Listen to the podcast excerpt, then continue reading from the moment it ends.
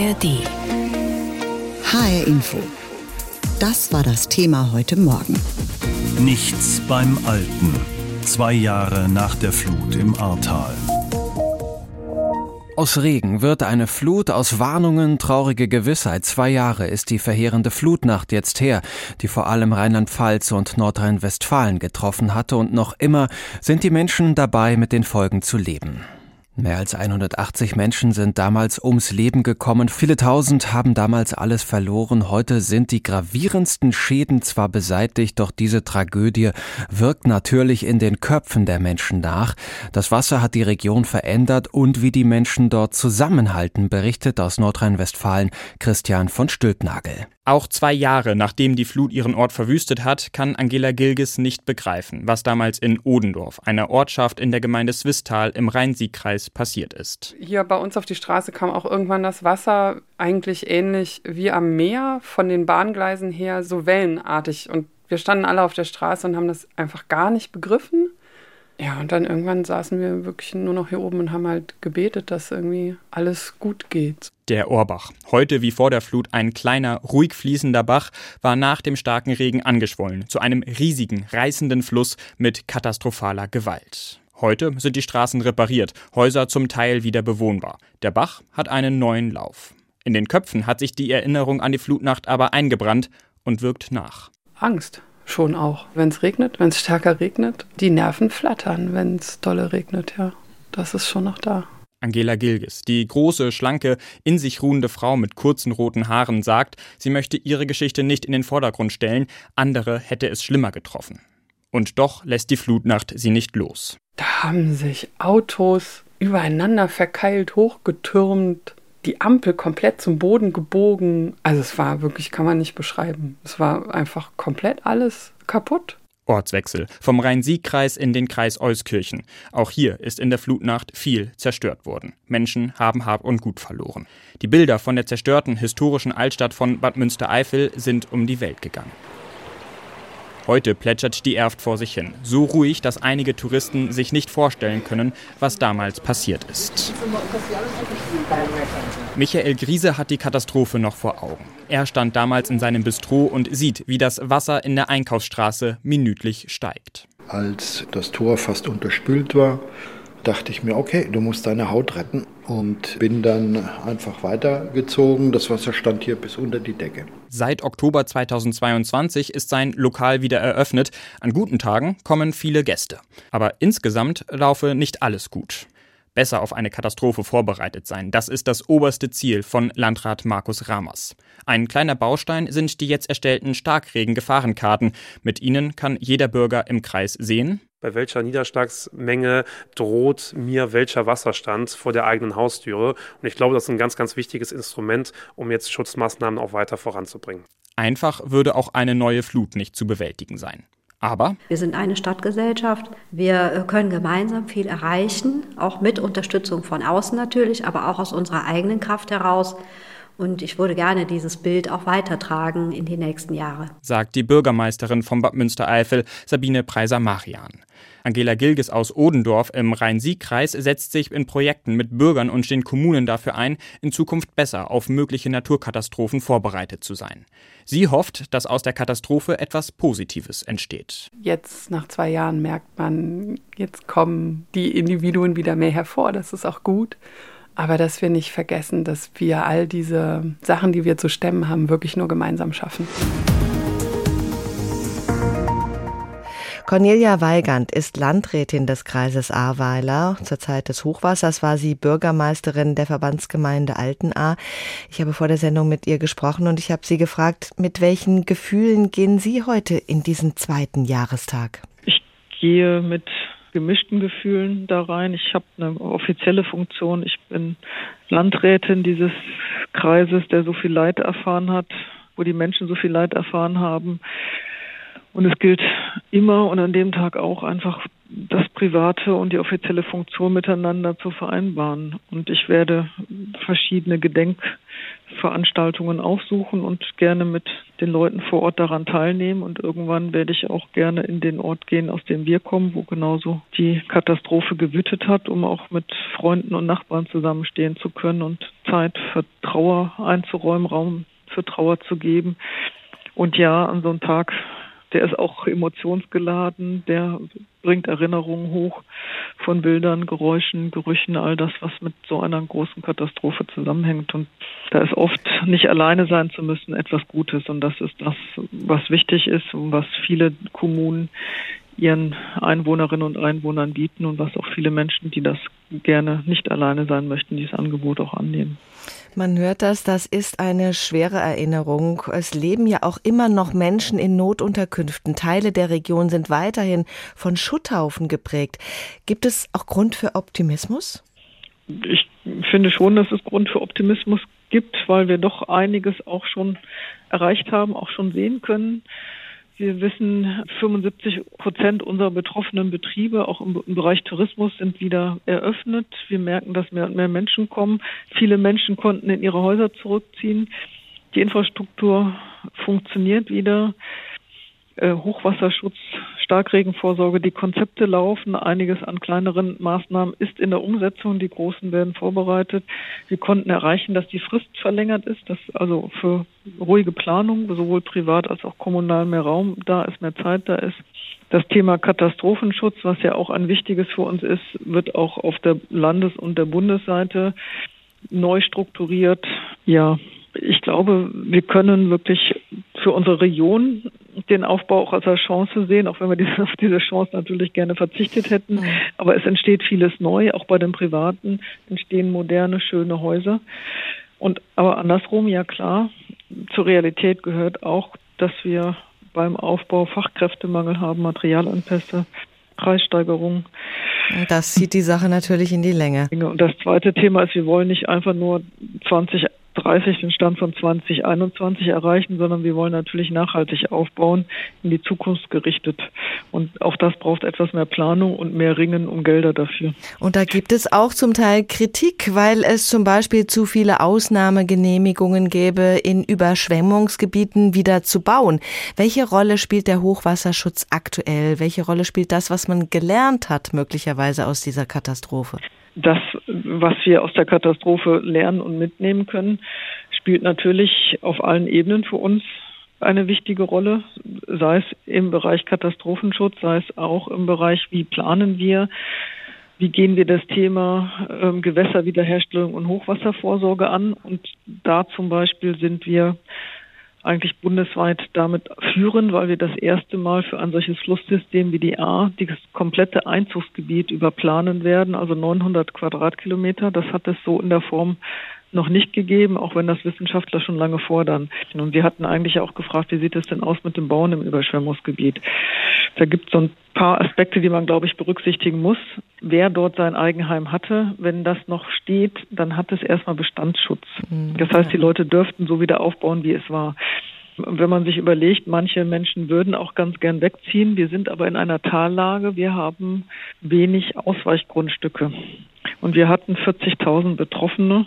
Und da ist dann die Frage, wohin können die Menschen gehen, wohin sollen die Menschen gehen und viele möchten ja doch in der Nähe ihres sozialen Umfelds bleiben. Ja, und das ist ja auch eine finanzielle Frage. Immer genau. wieder hört man davon, dass Bewohner mit ihren Versicherungen rumzackern müssen, die auszahlen wollen und dafür aber auch immer neue Gutachten verlangen und so weiter. Das verzögert auch den Wiederaufbau. Wurden den Menschen im Ahrtal angemessene Unterstützungsmaßnahmen zuteil, auch von den Behörden? Ob die angemessen sind, liegt natürlich wahrscheinlich im Ermessen jedes Betroffenen, jeder Betroffenen. Ob es für sie gefühlt auch angemessen war, das ist natürlich schwer zu beantworten. Aber was ich sagen kann, ist, dass wir und auch von der Landesebene, von den Hilfsorganisationen sehr viele Unterstützungsangebote auf die Beine gestellt haben. Also es gibt sehr lange schon die sogenannten Infopoints, die auch ihre Arbeit nachher vom Schwerpunkt verlagert haben. Also am Anfang waren das wirklich Sachen, wo bekomme ich Lebensmittel, wo bekomme ich die Betroffenheitsbescheinigung, ich brauche neue Ausweispapiere, wie mache ich das alles? Und mittlerweile ist das schon seit einer ganz langen Phase eine Unterstützung, wie kann ich die Anträge für den Aufbau stellen bei der ISB sowohl am Anfang, was muss in die Anträge rein, da wird ganz konkret geholfen, welche Unterlagen gibt es.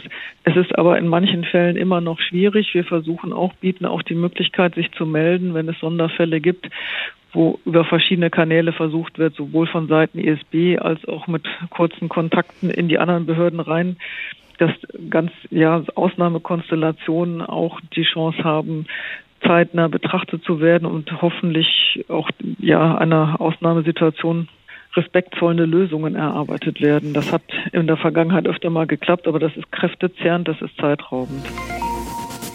HR Info, das Thema. Diesen Podcast finden Sie auch in der ARD Audiothek. Nichts ist mehr, wie es war. Im Ahrtal in Rheinland-Pfalz, zwei Jahre nach der Flut, sind die Menschen dort immer noch dabei zu verarbeiten, was ihnen diese Katastrophe hinterlassen hat. Ja, unvorstellbare Wassermassen haben im Ahrtal so ziemlich alles zerstört, was die Menschen dort über Jahrzehnte aufgebaut hatten. Allein im Ahrtal kamen mehr als 130 Menschen ums Leben, tausende Gebäude wurden beschädigt, hunderte völlig zerstört. Unser Korrespondent in der Region Michael Lang hat seit Anfang an über diese Katastrophe und den Wiederaufbau berichtet. Jetzt, zwei Jahre danach, hat er das Ahrtal wieder besucht. Okay, hier kommen die ganzen Autos. In der Flutnacht vor zwei Jahren flüchtete Anke Papageorgiou von ihrem Restaurant im Erdgeschoss in die Wohnung im ersten Stock des Bahnhofs von Altenahr. Dort sah sie, wie das Wasser schnell immer höher stieg. Alles, was die Flut mitriss, strömte nun auf ihr Haus zu. Autos jede Menge und dann halt nachher diese zischenden Tanks, die waren auch gruselig. Und hinterm Haus kam ein Reisebus, der ist wie ein Spielzeugauto, ist der geschwommen, hat geblinkt das Fertighaus auch. Das kam hier über die Brücke, das habe ich gesehen. Es war ein Haus aus der Nachbarschaft ihrer Eltern. Die Wassermassen hatten es einfach weggespült. Die Besitzerin starb. Dort, wo das Haus war, steht jetzt ein kleines rotes Grablicht. Rundherum eine große graue Fläche mit weiteren Hausruinen, Sandhaufen, Baucontainern und großen Kabeltrommeln. Insgesamt fünf Menschen sind in der Flutnacht in der Gemeinde gestorben, drei in der Seilbahnstraße. Mehr als 300 haben Altenahr nach Angaben der Gemeindeverwaltung verlassen. Wenige Meter hinter der Seilbahnstraße steht auf einem Schotterplatz ein weißer Container. Hier schließt Ortsbürgermeister Rüdiger Fuhrmann die Tür zu seinem improvisierten Rathaus auf. Drei kleine Räume mit Büromöbeln, eine Toilette, keine Klimaanlage. Es ist heiß, eng und dunkel. An den Bürowänden hängen Pläne von Altenahr. Rüdiger Fuhrmann kommt von seiner Arbeit bei der Deutschen Bahn in Köln. Bürgermeister ist er ehrenamtlich, wie die meisten Bürgermeister in den Gemeinden an der A. Und nach seinem Feierabend kümmert sich Rüdiger Fuhrmann hier um die Zukunft der Seilbahnstraße. Was wichtig ist, ist jetzt, dass wir die Ruinen beseitigen. Also wir haben immer noch zu viele Ruinen in der gesamten Ortsgemeinde, speziell aber im Ortsteil Altena. Da muss jetzt relativ zeitnah was passieren, weil das echt auf Dauer auf die Stimmung drückt. Es gibt viele Pläne in Altenahr, denn die, die geblieben sind, glauben an ihre Zukunft an der A. Dazu gehört auch Anke Papageorgio. Sie baut mit ihrer Familie das griechische Restaurant wieder auf. Im Haus ist ja alles quasi raus, also wir haben ja nur die vier Wände und man sieht es ja auch von außen, dass es eine Baustelle ist. Und die meisten Leute am Wochenende, die fragen halt nach unseren Toiletten. Wo ich dann sage, hinter uns stehen zwei Dixie-Toiletten. Naja, nur die, hm, dann, also da ist schon manchmal so ein bisschen Unverständnis.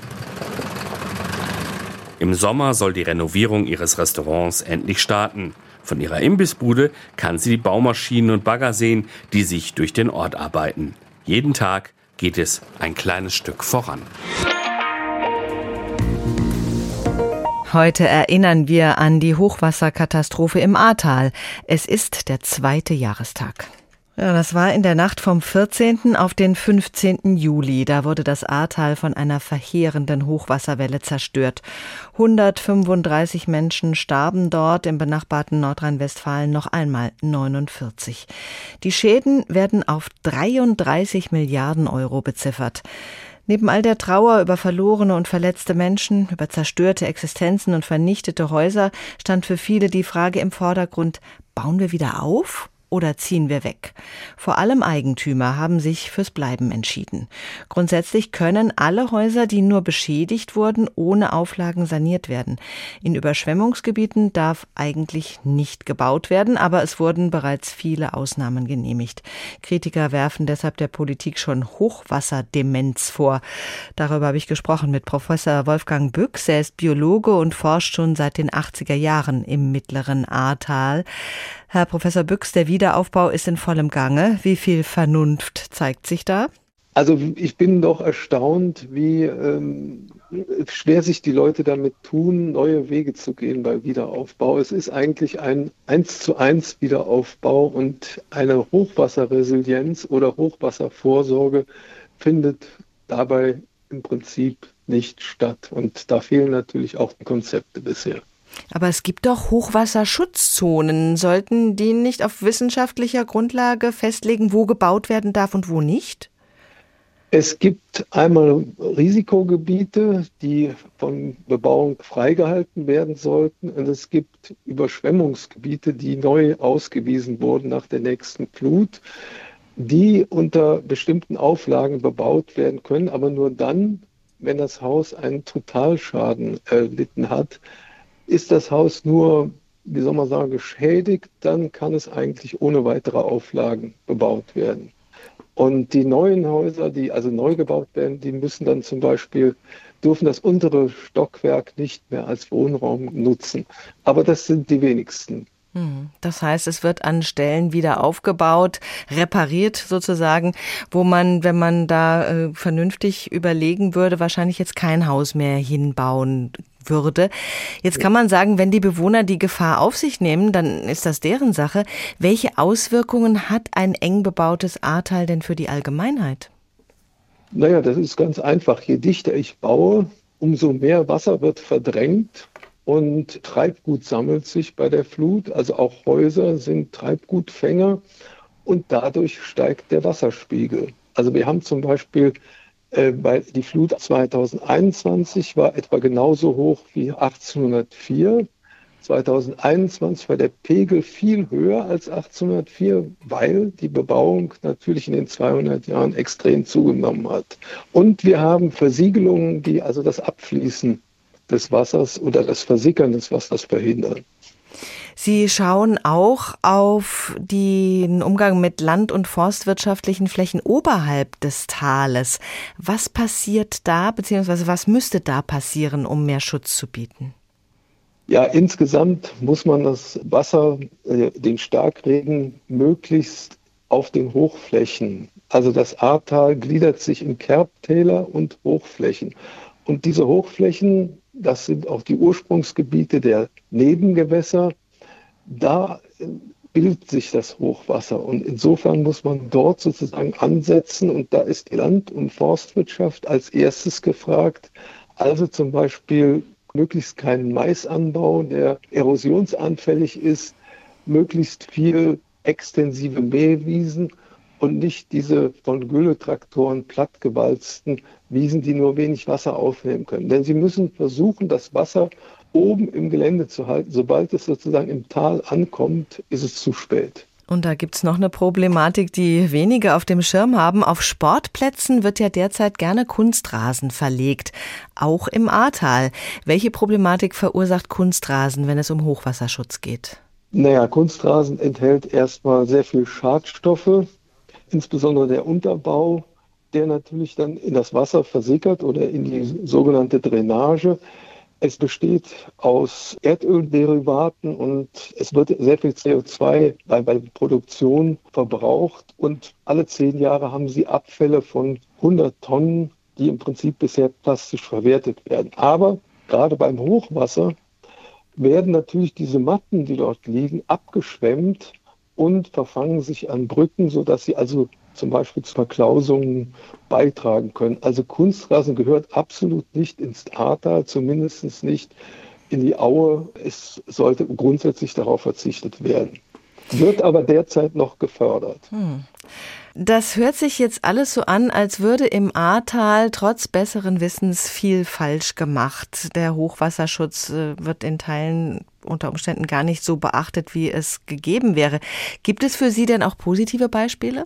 Ja, es gibt auch positive Beispiele. Also wir haben zwei Gebiete, die sich sehr gut erhalten haben, wo man noch den Ursprungszustand nach der Flut erkennen kann. Also das, was der Fluss sozusagen sich selbst geschaffen hat, das ist ein Gebiet zwischen Lohrsdorf und Bodendorf und zwischen Dümpelfeld und Liers. Wir haben auch im sogenannten Gewässerwiederherstellungskonzept sind ganz gute Ideen wie Treibgutrechen, die also das Treibgut weit vor den Orten auffangen, sodass die Brücken entlastet werden und die Gebäude. Bei den Forstwälden hat man Ansätze, dass man sogenannte Rigolen einbaut.